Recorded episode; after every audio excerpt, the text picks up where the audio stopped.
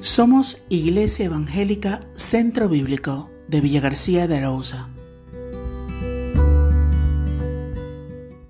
El camino del gozo.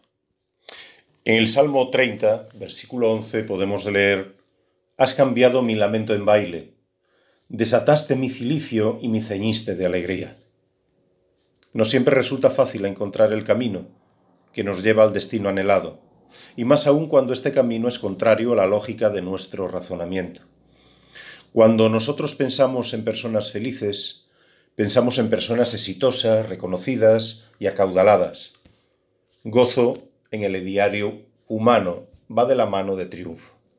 Sin embargo, el primer paso para el gozo es el reconocimiento de la condición de lamento y duelo de la vida es reconocer nuestra debilidad e incapacidad para alcanzar el gozo. Aquellos que llegan a probar la presencia de Dios son aquellos que se han declarado en bancarrota espiritual. Se reconocen inmerecedores de la presencia de Dios. Sus recursos personales están agotados, sus opciones han desaparecido, sus fuerzas se han gastado. Han llegado al punto en que han dejado de reclamar justicia o reconocimiento personal para implorar misericordia. Han llegado al punto de reconocer que es imposible para el ser humano alcanzar el gozo. Y ahora claman a Dios, que obre el milagro, que sin Dios no han podido alcanzar, porque saben que para Dios no hay imposibles.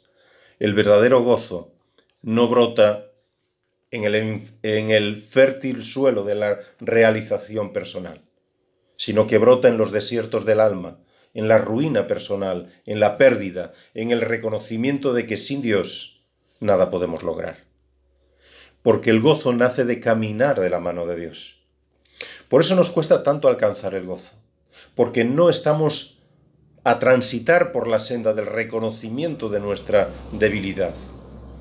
No queremos reconocer nuestro fracaso, intentamos disimularlo con nuestros logros y nos esforzamos por acumular méritos, pero siempre necesitamos más, porque sin Dios estamos incompletos. Por ello, si en este día quieres recuperar el gozo en tu vida, si quieres enfrentar con alegría y confianza las nuevas etapas de tu vida, dile hoy a Dios, Señor, no puedo solo, necesito tu ayuda, te necesito en mi vida. Y todo aquello que para ti es imposible, será posible en las manos del Dios Todopoderoso. Señor, yo te necesito para cada paso de mi vida. Que Dios te bendiga.